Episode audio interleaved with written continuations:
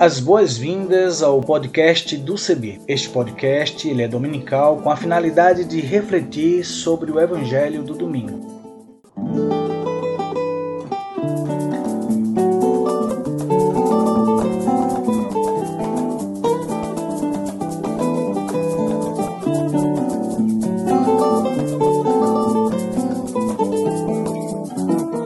Oi, tudo bem? Espero que sim. Quero convidar você a aderir à hashtag para todos verem. Vamos nessa? Vamos juntos? Eu sou Isaías Torquato. Aderindo à hashtag para todos verem, deixa eu fazer minha descrição. Sou pardo, cabelo crespo, uso barba e uso também óculos. E vou estar com vocês apresentando outras pessoas que farão as narrativas das reflexões bíblicas e também lendo os textos bíblicos produzidos para nossa reflexão. Nesta primeira temporada, vamos começar a compartilhar com vocês reflexões bíblicas propostas por teólogas e teólogos de vários lugares do Brasil e do mundo. Venha conosco, vamos nessa caminhada comum esperançar tempos novos e fortalecer a vida.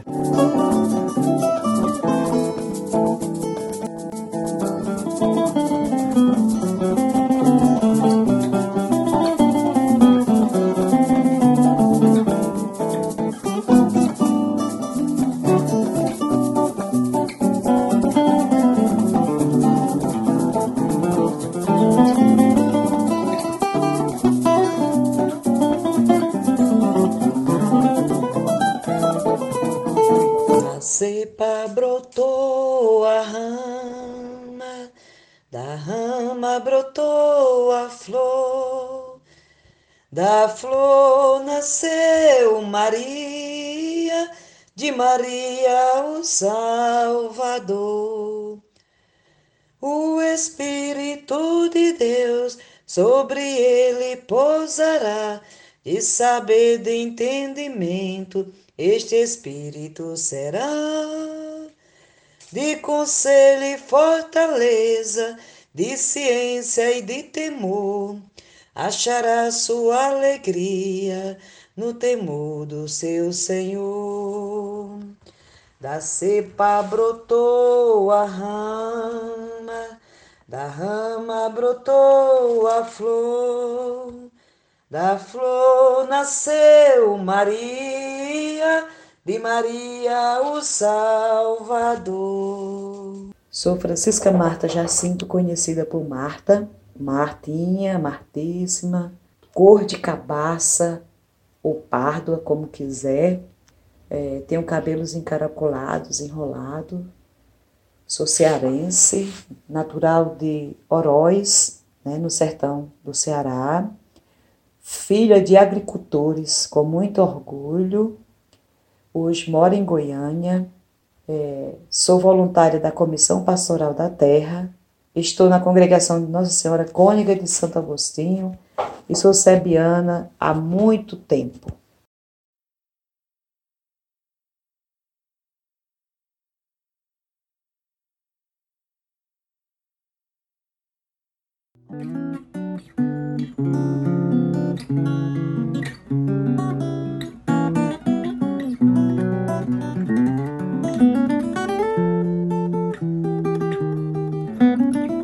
Deus amado, que derramaste sobre nós a nova luz do teu Verbo feito carne, concede que essa mesma luz, acesa em nossos corações, brilhe em nossas vidas por Jesus Cristo, nosso Senhor, que vive e reina contigo na unidade do Espírito Santo, um só Deus, agora e sempre. Amém. Lucas capítulo 2, dos versículos 41 a 52, os pais de Jesus iam todos os anos a Jerusalém para a festa da Páscoa. Quando o menino completou 12 anos, subiram para a festa como de costume. Passados os dias da Páscoa, voltaram, mas o menino Jesus ficou em Jerusalém, sem que seus pais o notassem. Pensando que o menino estivesse na caravana, caminharam um dia inteiro. Depois começaram a procurá-lo entre parentes e conhecidos não o tendo encontrado, voltaram a Jerusalém à procura dele. Três dias depois encontraram um menino no templo. Estava sentado no meio dos doutores, escutando e fazendo perguntas.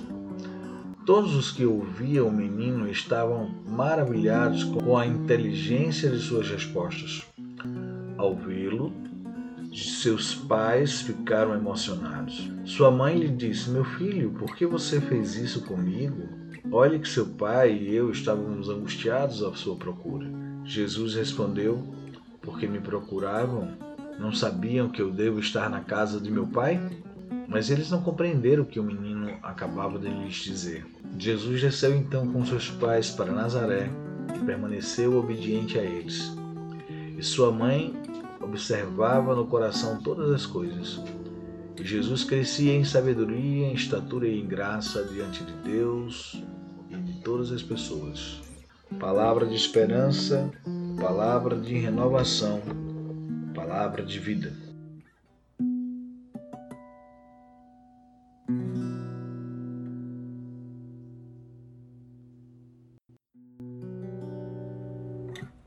Irmãs e irmãos, gente querida de Deus, gente do caminho e da caminhada. Este é o primeiro domingo após o Natal, domingo em que a gente, revigorada para caminhar a vida com Jesus, começa a perceber, a identificar a configuração da família de Jesus e os contextos referentes à proteção de sua vida, referentes à, à forma como os familiares de Jesus viveram para proteger a criança. Sim, porque cada qual de nós sabe muito bem que quando um bebê nasce, é muito importante que toda a família cuide da criança, proteja a criança, sobretudo em condição de ameaça, sobretudo quando os poderes estabelecidos cogitam uma forma de perseguir, ameaçar e até matar uma criança. E foi o caso de Jesus. À medida que Jesus nasce, se descobre que nessa narrativa da tradição dos textos bíblicos, e uma narrativa que é transmitida pelas tradições dos mais antigos para atualizar a fé, disse que Herodes tinha o interesse de, fazendo contas do tempo, identificar quem era Jesus para matá-lo, tramou, planejou matar todas as crianças. Ou seja, em tempos de expectativa de sobrevivência da família de Jesus, José, Maria, Isabel, Zacarias e João estavam ansiosos para, sobretudo, criar proteção para as crianças. E após todo um processo de narrar os perigos, as ameaças que Jesus sofreu desde o ventre de Maria, indo, segundo essa narrativa de construção teológica dos evangelhos, até o Egito para obter proteção, Agora, em Lucas capítulo 2, do versículos 41 em diante, nós encontramos um novo cenário. E eu quero te convidar para a gente ler esse texto e refletir sobre a, a respeito da vida de Jesus, de seus familiares, e a gente pensar então como viver esse novo tempo, essa renovação de vida e fé em Jesus, na vida, na forma de viver em comunidade na esperança de dias novos. Esta narrativa de Lucas, capítulo 3, ela é muito curiosa porque ela interrompe a primeira parte do texto de Lucas, que narra o nascimento, narra os encontros familiares, narra a necessidade de escapar, de escapar de Belém da Judéia para, para o Egito, mostra a intenção de manter informada ou manter as informações, as informações ao Teófilo de forma organizada, de forma ordenada, para que ele conhecesse o cenário político da época. Então, esta narrativa de introdução acerca da vida de Jesus, sua origem, a escolha de Maria como representação da mulher empobrecida, os conflitos iniciais de como duas mulheres estavam lidando com a gravidez, uma com bastante idade Isabel e a outra no início de sua vida, e após o nascimento, após a personificação da deidade no corpo de Maria, encarnada e declarada no canto de Maria, quando ela diz: A minha alma proclama a grandeza do Senhor, meu espírito se alegra em Deus, meu Salvador. É curioso observar essa introdução porque ah, nos traz a memória que, mesmo Maria tendo todas as ameaças ao redor, tendo que encontrar sua parente por uma questão mesmo de apoio e sororidade, mesmo em meio ao sofrimento e aos riscos humanos, Maria se reconhecia como templo de Deus, com a alma disposta a proclamar a grandeza de Deus e com o espírito feliz. Esses capítulos que nós lemos, o capítulo ou a, a perícope que faz menção aos anos de vida de Jesus, ao crescimento de Jesus, ele vai de certa forma, não apenas narrar a história de Jesus, Maria e de José, mas vai trazer o contexto da configuração da família de José, da família de Jesus. E essa configuração, ela traz algo extraordinário, porque traz as diferenças que se complementam. Isabel, mulher experiente, dialogando com Maria, mulher recente no propósito de ser mãe. Vai indicar Zacarias como referência anciã, mas vai também indicar José como referência de discernimento, astúcia e iniciativa de proteção. E agora, na narrativa de Lucas, capítulo 2, do 41 em diante, o escritor faz questão de levar Jesus ao templo. De levar Jesus ao templo para destacar a sua sabedoria, destacar a forma como ele ainda, ele agora em diálogo com pessoas adultas, com os mestres, ele mostra o seu conhecimento, ele mostra depois de um depois de um período em que os textos não narram acerca da vida de Jesus, é no templo, é no meio da elite e da liderança que dominava, que tinha domínio político, social e religioso sobre as pessoas, que Jesus então afirma, segundo a narrativa da comunidade de Lucas, o grau, a condição, a capacidade de compreender as coisas da tradição. Curiosamente, começa a dizer que a família de Jesus se perde de Jesus, ou faz uma narrativa primeira de confiança, de confiar, de que no ambiente, no ambiente daquele grupo onde Jesus estivesse estaria seguro. Mas depois de 24 horas eles percebem que não, alguma coisa estava fora da ordem. Depois de um tempo de caminhada, Maria e José precisam voltar a Jerusalém para encontrar Jesus. E é quando se depara em encontrar Jesus no templo, conversando com doutores, dialogando com lideranças como nós já dissemos. Essa aproximação narrativa com o templo já indica que a forma como Jesus, a partir desse templo, ia se relacionar com essa instância de poder já é de conflito, surpresa, de questionamentos.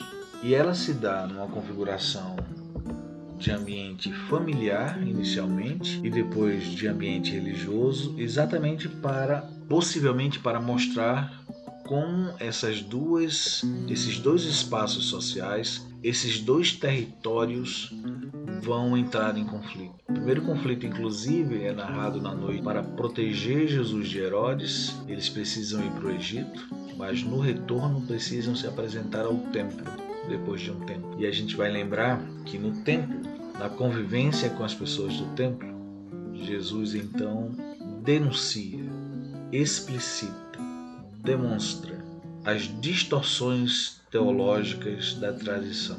Finalmente, quero convidar a você a refletir acerca do formato da vida da família de Jesus.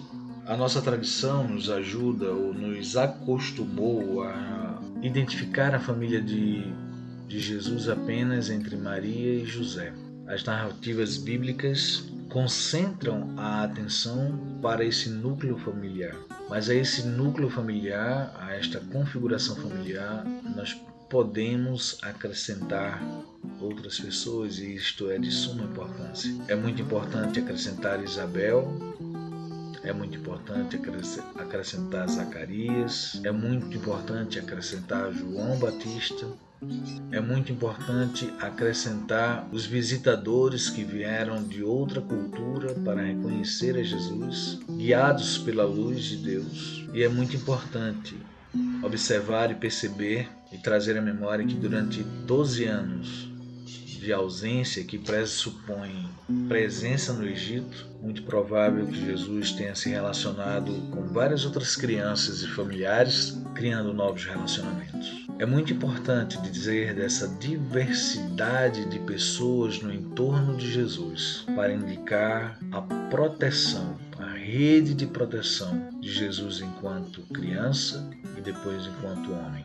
Que a gente possa ampliar a nossa forma de ver e de viver a fé e os relacionamentos humanos, de perceber que a família de Jesus quebra paradigmas em si mesma e não tem a pretensão de julgar nenhuma outra configuração familiar, antes nutrir respeito pelas diferenças. Deus nos ajude nesse novo caminho, neste novo tempo que se inicia, que, sobretudo, nossas crianças sejam protegidas, sejam cuidadas por uma rede de proteção para fortalecer a todas as crianças de maneira tal que elas possam crescer sábias, possam ter força para crescer com saúde, possam se afirmar diante da sociedade. Amém.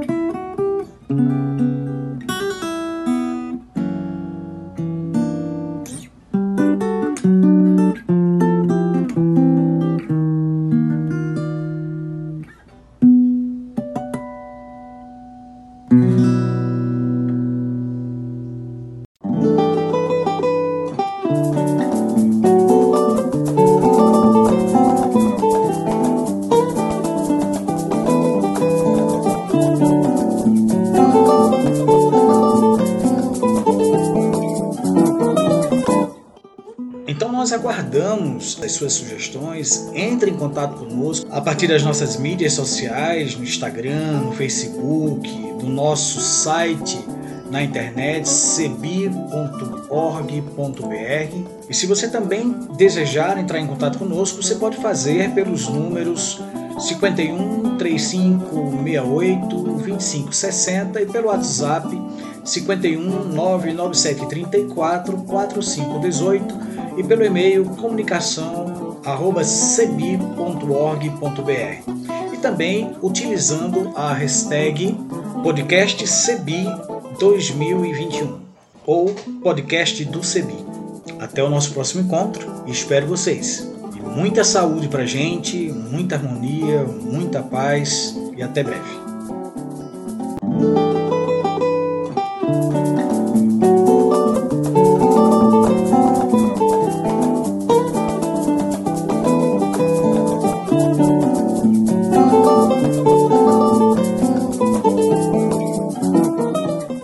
Trilha sonora que você acabou de ouvir é a canção Desça como a Chuva, da irmã Agostinha Vieira, e também a canção Olha a Glória de Deus Brilhando, de Zé Vicente, interpretadas pelo violonista Remo Stockholm Jr., da cidade de Recife, Pernambuco. O design sonoro deste podcast foi feito por mim e a direção geral é da Coordenação Nacional do Centro de Estudos Bíblicos, CEBI.